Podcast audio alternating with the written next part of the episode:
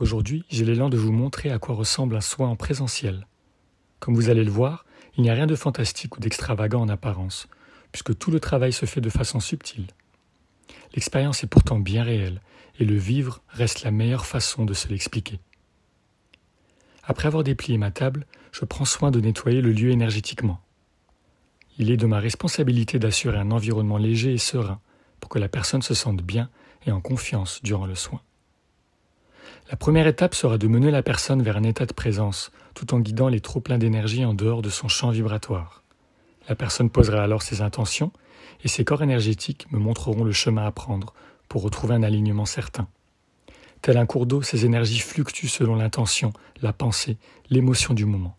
Elles se manifestent à travers mes mains et mon corps, me permettant de les rediriger pour fluidifier et raviver le la personne peut voir des couleurs, lâcher des émotions et parfois ressentir ses énergies en mouvement. Un moment d'échange est souvent nécessaire pour faire le point sur ce que l'on a mutuellement vécu. C'est une expérience souvent inoubliable, parfois inexplicable. Pourquoi ne pas l'essayer?